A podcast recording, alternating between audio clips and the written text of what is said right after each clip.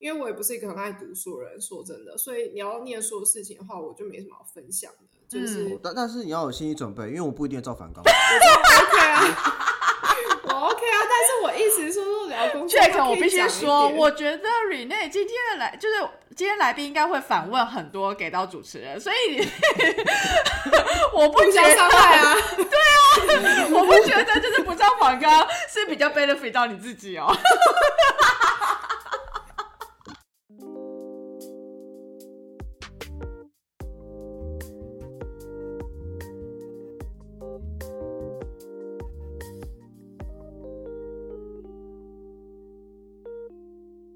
欢迎来到 OK News，我是 Jake。我是 Amy，我们在这里分享我们看到的欧洲点点滴滴。看腻了美中角力和非蓝奇绿吗？那就来听听欧洲的声音吧。好，现在时间是晚上九点快十分，其实我们大概八点半就已经上线，但是我们一路跟来宾干话到现在才准备开始录音，而且 刚刚我很久没我有我刚。我刚刚没有制止的话，可以继续聊下去哦。好了，我们今天先赶快介绍一下来宾是谁，不然我觉得我们会再继续的，就是前面开头开很长这样子。我们今天要欢迎的呢，是我们 RSM 的学姐，就是 Rene，欢迎 Rene。嗨，我是 Rene，Rene 我刚刚在那边憋笑了大概好几十秒，真的是很痛苦。就是赶快介绍我，让我笑一下，不然我刚刚也不想打断你们的开场，实在是太痛苦了。而且我们今天还是要非常感谢 Rene，，就是公器使用，用公司分享出来的 Zoom 连接，让我们免费使用这个东西这。可以剪掉我们也欢迎，我们也欢迎各方如果有免费的这个视讯的这个会议连接或是权限分享给我们，让我们可以更好的录制我们的节目所。以今天这个，我觉得就是赞助商之一，是不是？对对对对对，赞助赞助，非非常感谢，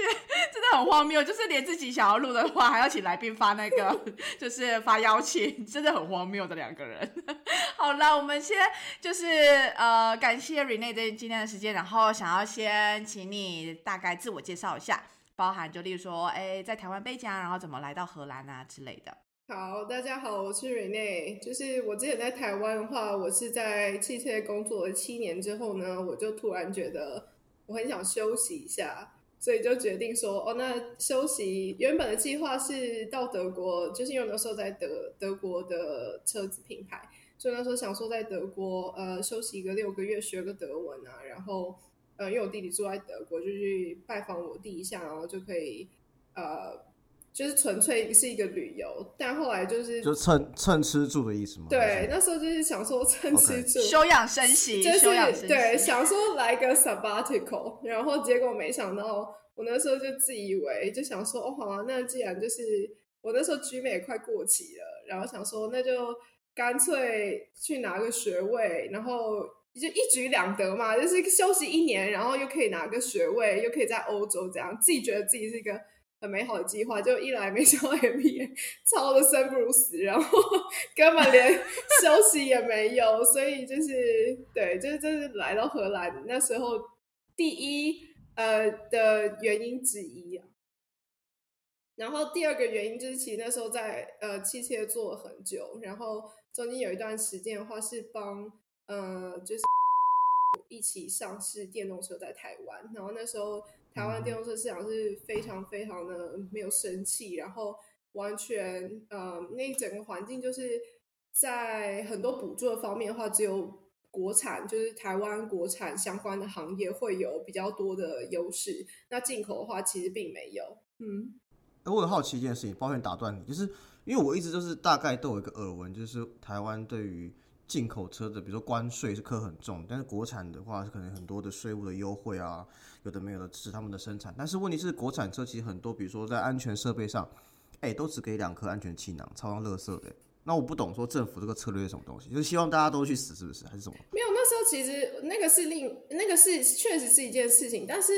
呃，那个税的问题本来就是关税、货物税的话，看其实我现在没有在非常 follow 台湾到底怎么严谨，但是当时候我面对到的情况是那时候有一个 project，就是有好几亿的台币的经费，那那时候我们就非常想要呃用电动车这个电动车这个产去申请这个补助，但是那时候结果是因为我们是进口，然后他们是想要让国产的，只要你有任何一个零件是在台湾产就可以申请。但确实我们那时候是整台车都不是在台湾做，所以那是整台车进口。那连充电站什么的话，我们就想要把车子之外，比如说充电站这个东西的话，也是在台湾做的话，我们就可以有一些连接，然后申请那个补助。那我们就可以把台湾对，就可以利用政府的补助去把台湾一些地方建设起来，就是那些充电的设施建设起来，我们就可以卖。因为那时候最重要的是，当初的里程跟现在的电动车比起来是非常非常低。那第一件事情就是里程焦虑，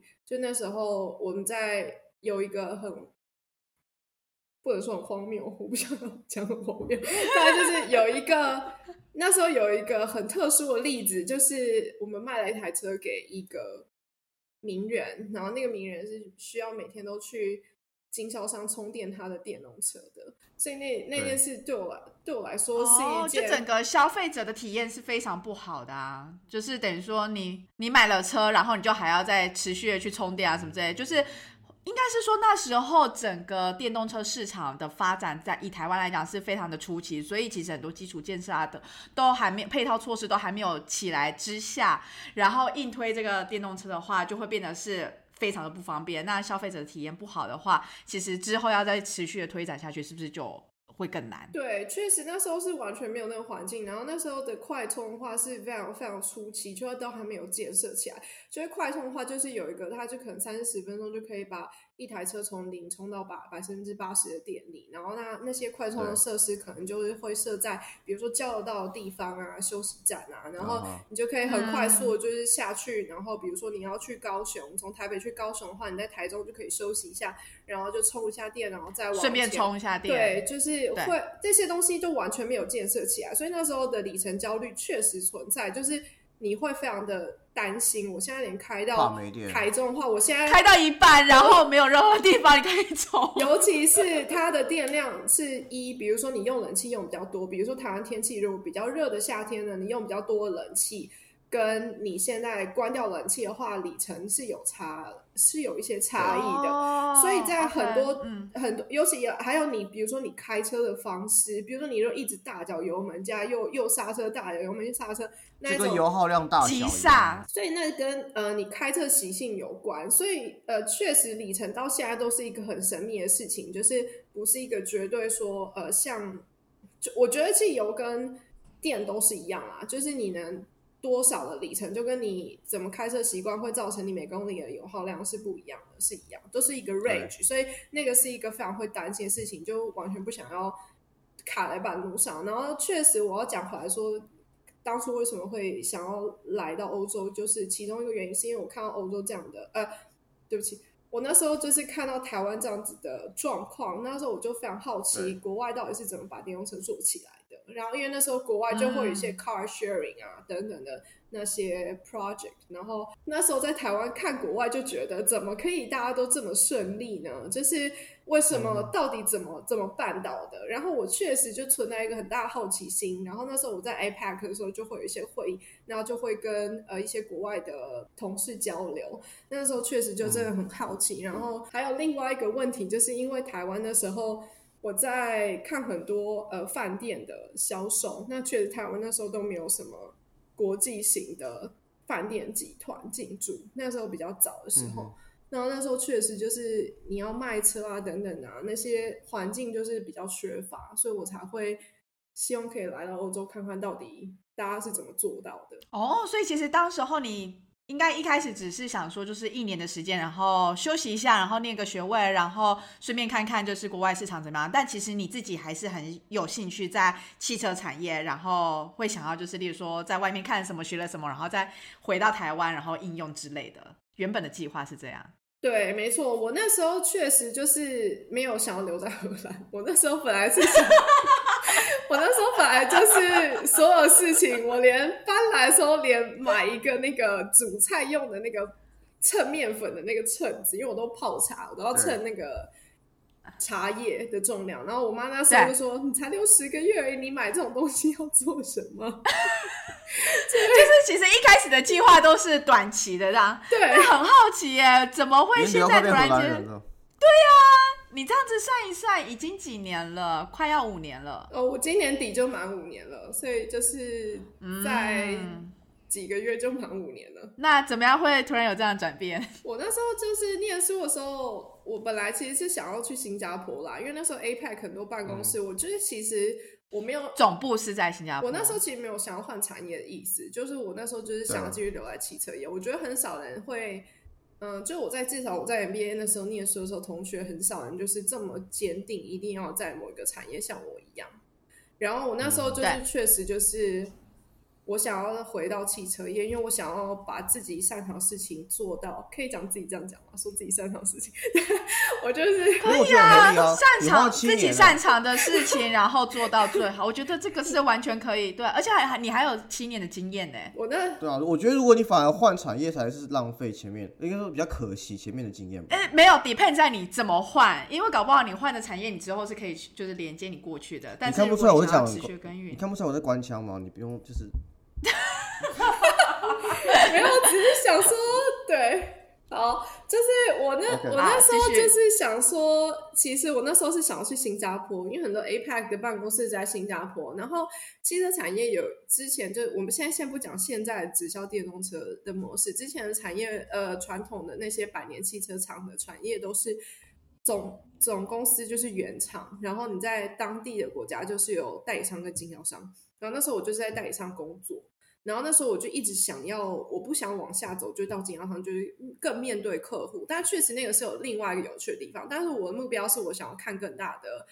呃市场，那我就是要往上走。所以我就是一直去 regional office，就是比如说都在 APEC，就是在新加坡，或者是我就要去原厂。那确实去原厂在欧洲的话就是非常困难，所以那时候我才。没有打算计划要留在欧洲的原因，那时候我就是希望我可以去一个 APEC 的 regional office，那我可以看整个 APEC region，那我就觉得很满足。但是那时候就是同学都在找工作的时候，那时候就想说啊，好吧，那我也试试看，就是。哦，顺便是不是？就是那时候确实很顺便，很顺便。我们的我们的训练不是也是吗？就是你要怎么样面试，怎么样准备履历，然后都是都是在讲欧洲找工作的事情嘛。那我就想，主要以欧洲市场。那时候我想说，既然都已经就经过这些训练，那为何我不也试试看？所以那时候我也确实也开启了我的就在欧洲的找工作之路，然后。嗯，那时候，那我记得你，我记得你找很快吧？我记得你根本一下就找到了，对，超快，好像就是还没毕业还是什么的，反正就是很快就。在这边跟大家说，有些事情不要强求，真的是顺其自然就好。真的，我觉得真的是顺其自然。那时候确实也没有想到，那时候我本来想说十个月就把课修完，那时候选修可以一的你修到十月或十二月嘛，所以想说十月就把课修完，然后就赶快打包打包就走了。结果我十月。第一个礼拜就找到工作，所以我就是那时候是确实也没有想到转变会这么大。原本是要打包，就也是就是十月就有了留下来的计划。哦，很酷哎！十月等于第四季找工作超快的，那等于是学校第一批第一批找工作的人，超强的。对我那时候就好像是班上第二、第三个拿到缺的人，所以那时候确实也是蛮快啦。然后，嗯，我觉得。哇，对啊，我要等你问吗？还是我自己讲？没有，你想要自己讲也是可以。那我看你讲很自然啊，我没有，我也觉得你讲的很自然，那我都觉得好像不需要把，就是从中间从中间插嘴的。我想说你要往哪边问，我就我就往哪里讲。马关系，你可以问。Jack，你要先问吗？因为我比较好奇的是说，呃，因为你。一开始其实很快就抵定你想要的产业了嘛，所以其实应该是说，呃，你觉得你这么快拿到这个工作机会，是因为过去的经验呢，还是你就是有什么 networking 或者什么其他的撇步呢之类？然后以及就是这个工作大概是怎么样的类型？那因为都是在汽车产业，那跟你之前在台湾的话，你觉得有很大的不一样吗？就是，但但当然我知道不同公司或不同品牌可能本身操作就不太一样，但是以 general 来讲的话，就大概的一个不同点是在那份工作的心得这样子。因为据我们所知，你现在是第二份工作嘛，对第三，在荷兰第三。哦，好。哦，我也以为是第二哎。OK，好。好，没事，欢迎继续分享。对，等下你们有时间限制吗？没有啊，没有啊，讲到我们没有时间限制，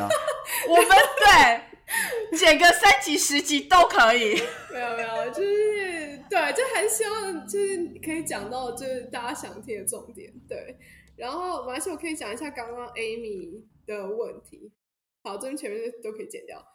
就是我在荷兰的第一份工作，像我刚刚有提到，在传统的汽车产业的话，就是有分代总公司、分公司，然后代理商跟经销商。然后那时候在荷兰的话，其实你要，其实在国外就不是你的国家，你要进去。代理商跟经销商是非常困难的一件事情，因为你是需要你需要 local language local language 之外，你要 local knowledge，就是人家比如说你很接近客人的一些服务，比如说 leasing insurance，你要怎么去合作这些东西的话，你完全就像我是完全没有那些知识的，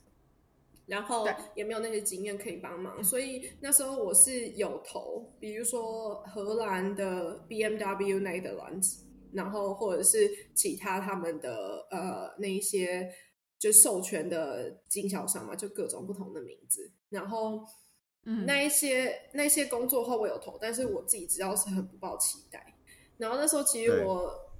就是我那时候找工作的时候，其实我只有一个愿望，就是我要拿到一百份拒绝信。所以我那时候就是对，等等等等等，我刚我刚有听错吗？没有，我那时候就是。所以你一开始，你一开始给自己定的目标就是拿到一百个拒绝信。对我那时候没有找到工作目标，那时候觉得我一百份拒绝信，我拿完之后我就把大包我就走了，就是我就不要在这里，因为那时候我其实也没有一定要留下来的梦想，就是目标这样子，对。然后所以那时候我就是疯狂的投，但我也不是乱枪打鸟啦，就我都有克制一下我的 resume 啊，然后都有看一下那些 position。但是确实那时候是比起现在比较没有目标，那时候就是经销商、代理商什么东西都投，然后新加坡、荷兰、德国到处只要有看到我觉得好像有一点相关的，我都会投。然后那时候找到第一份工作是在一个分公司，然后是在欧洲分公司，所以是。的欧洲分公司的区域销售经理，然后那时候一开始的话是管五个国家，所以那时候是我在管五个代理商的意思。了解，就是像我管五个范德，台湾 B M W 范德这样子，就是台湾是范德，那别国就是别的名字这样子。对对对对。然后那时候我就是管五个代理商，到最后我是管七个代理商，就是到我在离职之前。对，所以那时候确实是工作很不一样，但是以我为什么会有优势，就是因为我太了解代理商跟经销商。以我过去七年的经验的话，我是对他们了如指掌。比如说他们怎么样？题外话，代理商，呃，因为我们不了解，我不了解这产业啊，我不知道其他人怎么样。但是代理商跟经销商的差别是一个原厂跟一个是像加盟店的概念吗？是饮料店来看的话，对，就是原设好，我可以讲一下，就是。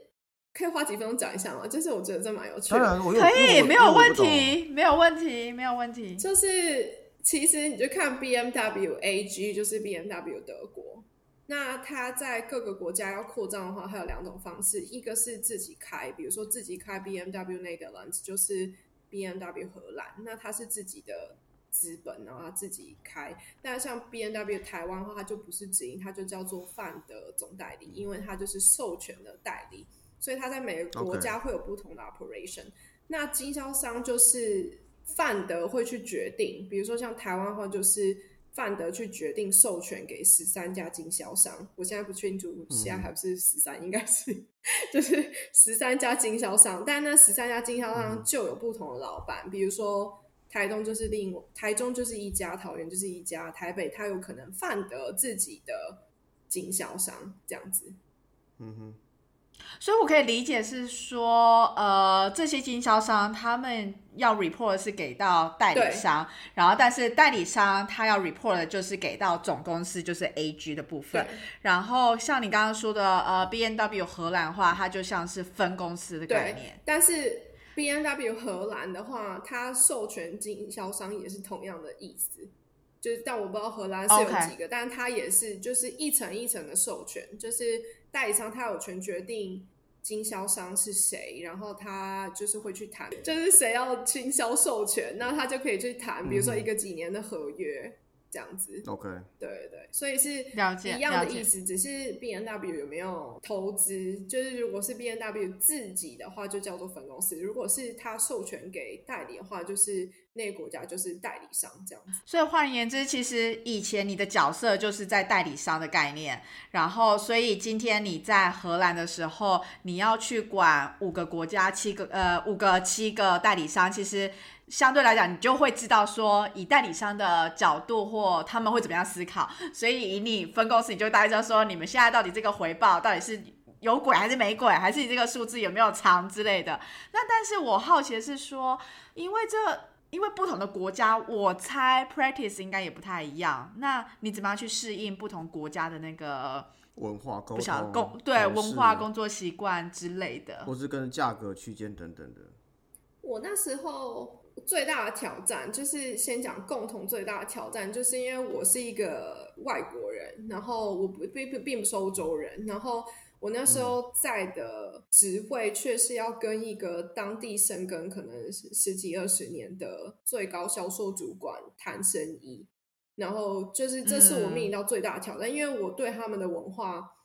没有那么理解，就确实经过一两年时间，你可以真的慢慢理解。你很快的话，其实几个月就可以很快的就可以上手，但是你你会一直觉得到有一股压力，就是他们怎么样都是比你更懂他们的市场。比如说，我之前有做芬兰，那他们就是一群芬兰人跟我，那我做西亚就是一群 希腊人跟我对谈，那就是他 OK，就是没有人会比比他懂。他们的国家，嗯，他们的市场，他们所以那时候在、在 negotiate 的时候，比如说量跟价的时候，就会有一个非常大的劣势在我身上，就是因为我并不理解，就是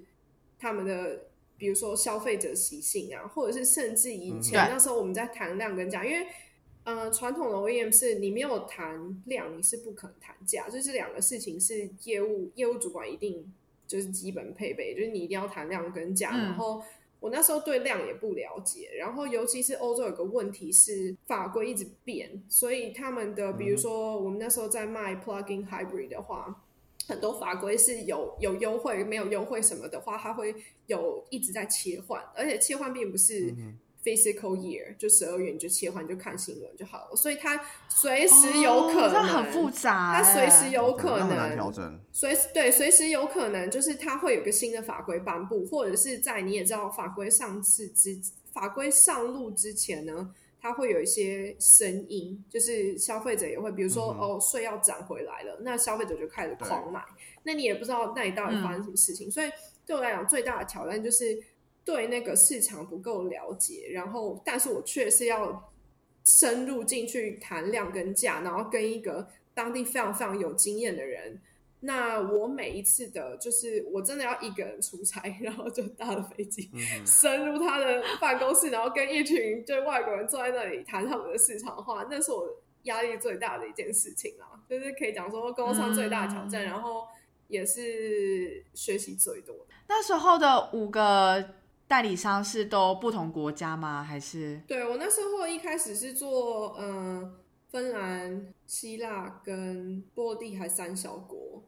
然后哦，OK，后来的话是加了卢森堡跟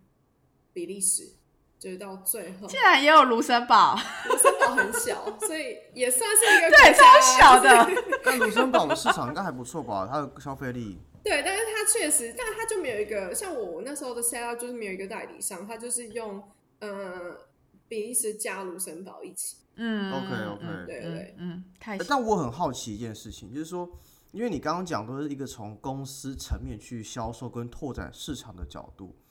但如果我是个消费者，我要买车的时候，我去跟原厂买，或是跟代理商买，会有差别吗？比如价格上或者什么之类，还是我只要其实我只要是从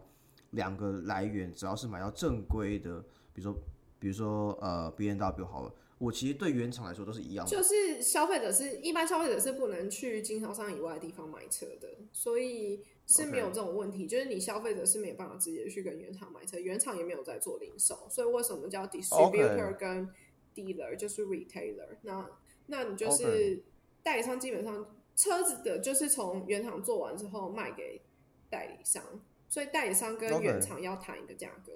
然后经销商跟代理商也要再谈一个价格，但是因为你不能让代理商去自由的卖给经销商，比如说我买很便宜，我再垄断卖给某几个经销商，让他们某个区域壮大，所以这些代理商跟经销商的售价其实原厂也是会，所以那时候我就是在其中的角色去谈价格，你要。跟我买多少钱，我要买你多少钱，然后你要卖给经销商多少钱，消费者买跟经销商买又是多少钱？因为他们会有一个呃 list price 跟你的 transaction price，就是你中间会有一些折折扣什么的，所以确实那时候是在谈 pricing 的时候就多了一层。因为我在台湾的时候代理商的话是只有谈跟原厂我要跟你买多少钱，然后。我卖给经销商是多少钱，然后经销商赚多少钱，消费者买多少钱。但我现在又多了一层，就是我原厂我要知道我的 cost，从我现在生产的话，我 cost 是怎么样的情况下，因为有各种不同的原因，你的税啊会变化啊等等的，所以你的成本是多少，然后我要卖给哪个经销商是卖多少钱。所以我那时候是总共要做七个国家的 pricing。嗯哼，对。这非常复杂，因为就像你刚刚说的，就是每个税啊，或是整个法规不一样都有差，然后再加上其实，因为我们都。就是之前其实不管汽车产业或是其他，例如说 FMCG 产业好了，其实也都会说我们都说不能够控制价格，所以通常都要说我们是 呃什么 joint create 什么 joint value creation 什么之类的，然后用一些不同的机制，然后希望能够就是影响就是呃经销商的决定什么之类的。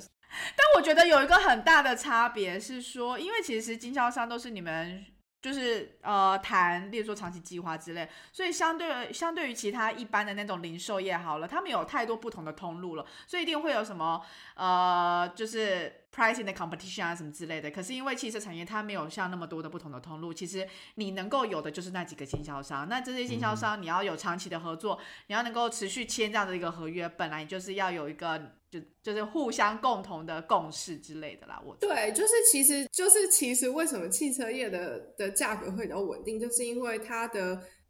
每一个国家大部分其实这没有规定，但是大部分只有一个代理商，但是代理商卖给经销商价格必须几乎是必须要一样的，就是原厂不会不原厂不会同意你卖给不同的经销商不同的价格。那原厂没事也不会设第二个代理商来跟你竞争，所以为什么会价格比较单纯？就是它只有一个选项，它就是每一个经销商在我在南部跟在北部的话，我跟范德买到的价格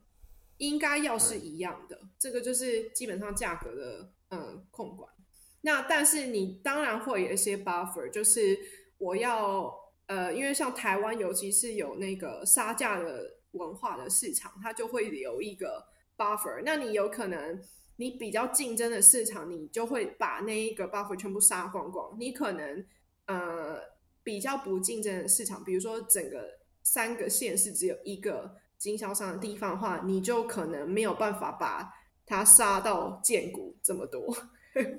嗯嗯，明白明白。对，其实就就跟市场供需的那个概念也有点像。对对对，但是基本上他们买到的价格都是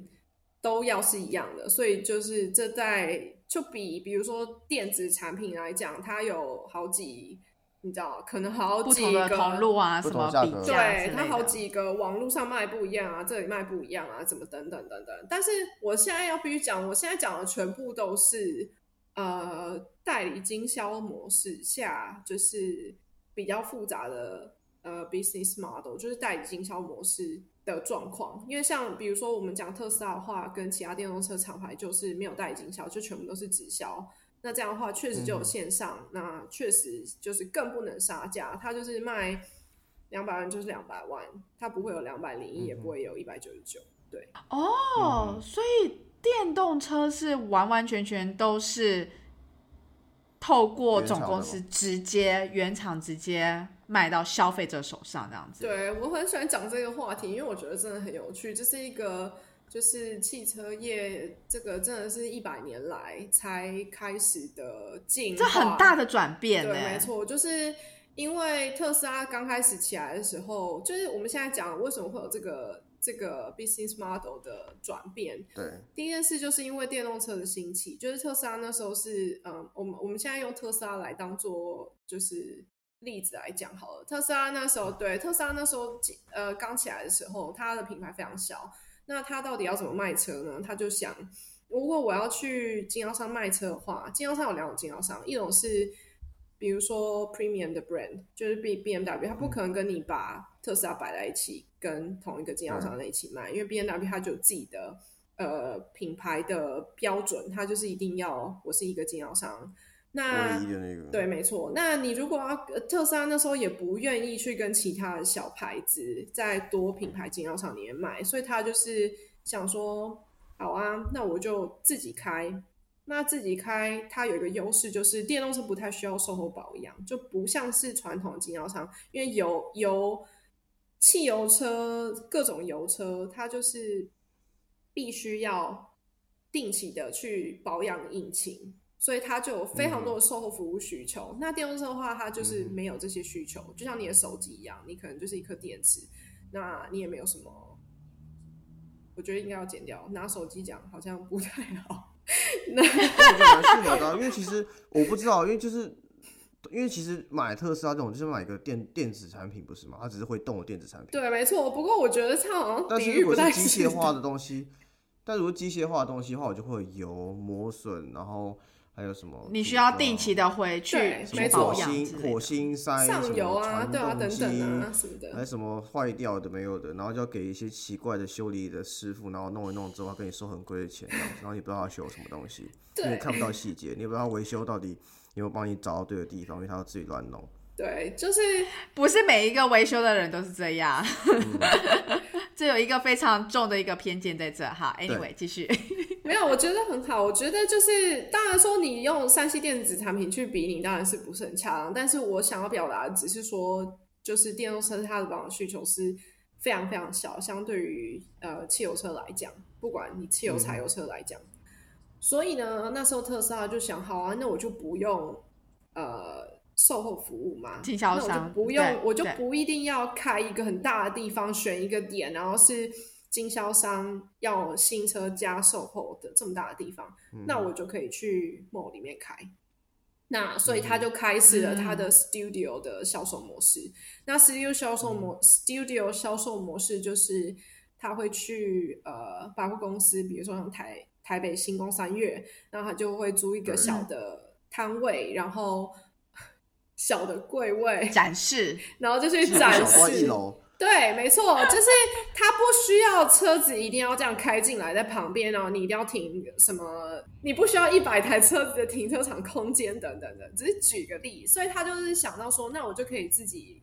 开 studio，然后自己卖车。那我，所以他就开启了自己的直销模式。那他最简单的方法就是上网卖。那上网卖的话，就是有点像一些科技业公司，他们会有 inside sales 的部门，就是他就是坐在呃电脑后面有一个电话线，电脑另一端，然后负责帮忙就是处理这些事情。可是你刚刚突然举例用手机，我突然觉得就特斯拉开店的那个店的感觉，其实跟 Apple 那种产品旗舰店啊什么就我去是一个 user journey 感觉，我去使用跟体验，然后营造出氛围，是我用拥有这个东西之后，我的生活是感受怎么样子的。对啊，我觉得我觉得它就是一个真的是一个一个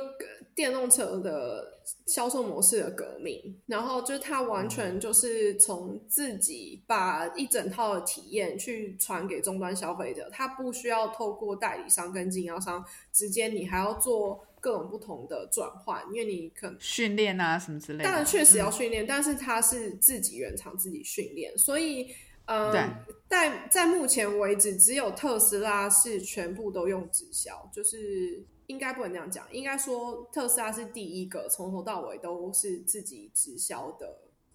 汽车品牌。了解。但是后来呢，现在许多电动车都跟进，因为有一样的问题，就是量小。它的一开始，它品牌刚起来，然后量小，然后它就是也不需要售后服务，所以他们就可以直接从线上卖车，然后让大家去可能看一看那个展示中心在 mall 里面啊，然后就不需要真的有那么大的维修服务。但是你又问我说，那维修服务好，我自己 Q 自己。但是你又说，非常好，非常好。但是你要问我说，那维修服务要怎么做呢？因为我之前在我的 blog 上面有写这些东西的时候，大家都在很非常反对说，你不能啊，你在那边开那些就是没有售后服务的意思吗？错错错，就是大家在一直反驳我这件事情，错错错，就是 哎、我希望这一段可以把它剪剪出来，当做最开头。好，我会这样做，我觉得值得这样做。就是好，继续继续。就是大家都说，那你开直销服务开梦里面你就不用修车了吗？所以是那个特斯拉的修车厂排那么长啊，等等等等等等，这是两件事情。特斯拉的维修服务的能量不足跟它是不是直销模式是没有关系的。就是特斯拉，嗯它现在它当然是我现在在市中心开一家展示中心，但它不用把那个售后服务开在信义区啊，那么贵，为什么我一定要对开信义区？对他可能，就其他找了一个，那成本太高对，了我。我不想要讲什么区域，我也不知道什么区域比较便宜，但是我意思是说，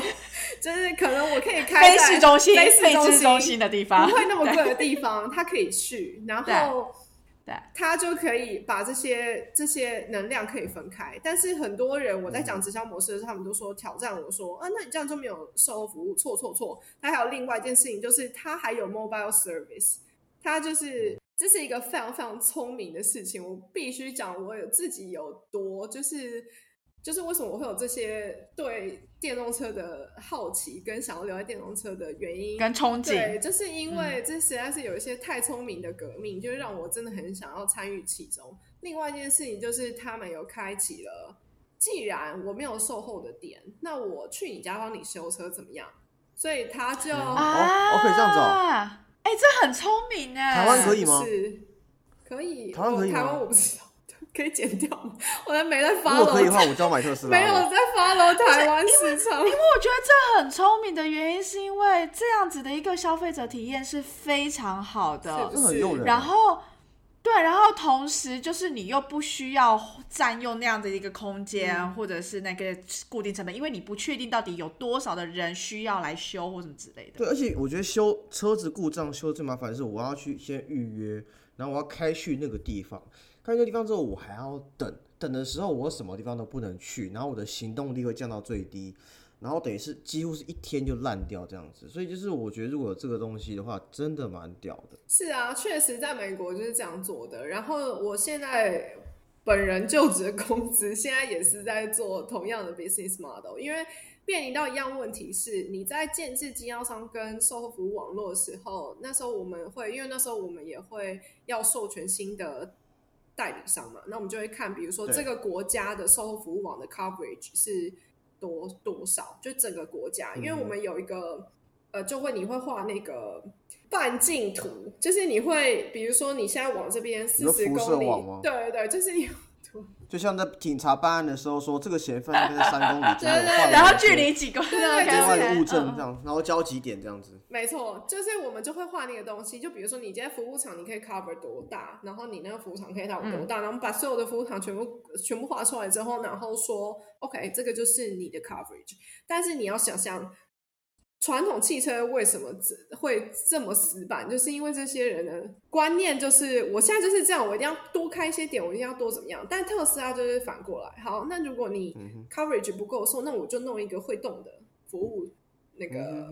mobile service 嘛，那我就可以去嗯比较大的范围，呃，去服嗯务这些汽车的消费者。嗯，嗯，我哎、我觉得这个是我这这个是我完全之前不知道，就我也我就我没有意识到。对，我不晓得原来就是电动车的产业，它其实在这些方面都是挑战了之前过去的传统模式。那因为那些模式都是一直以来都是这样，然后大家也都很熟悉，所以大家都有点变成习以为常。对，觉得就是汽车本来就应该这样，汽车后来本来就是应该要去开去保养厂之类的。对，所以我觉得这完完全全是颠覆了那个我们对于汽车产业的想象。对啊，所以我我我就是呃，就但是我必须要讲一件事情，就是 mobile service 是一个过渡期的产物，就是当然是这个这个市场如果卖的车变多的时候，我们确实就会还是要设一定量的呃，应该讲说服务中心的能量要配合着提升。但是这个是一个过渡时期的解决方法，就跟一开始为什么特斯拉会想要开 studio，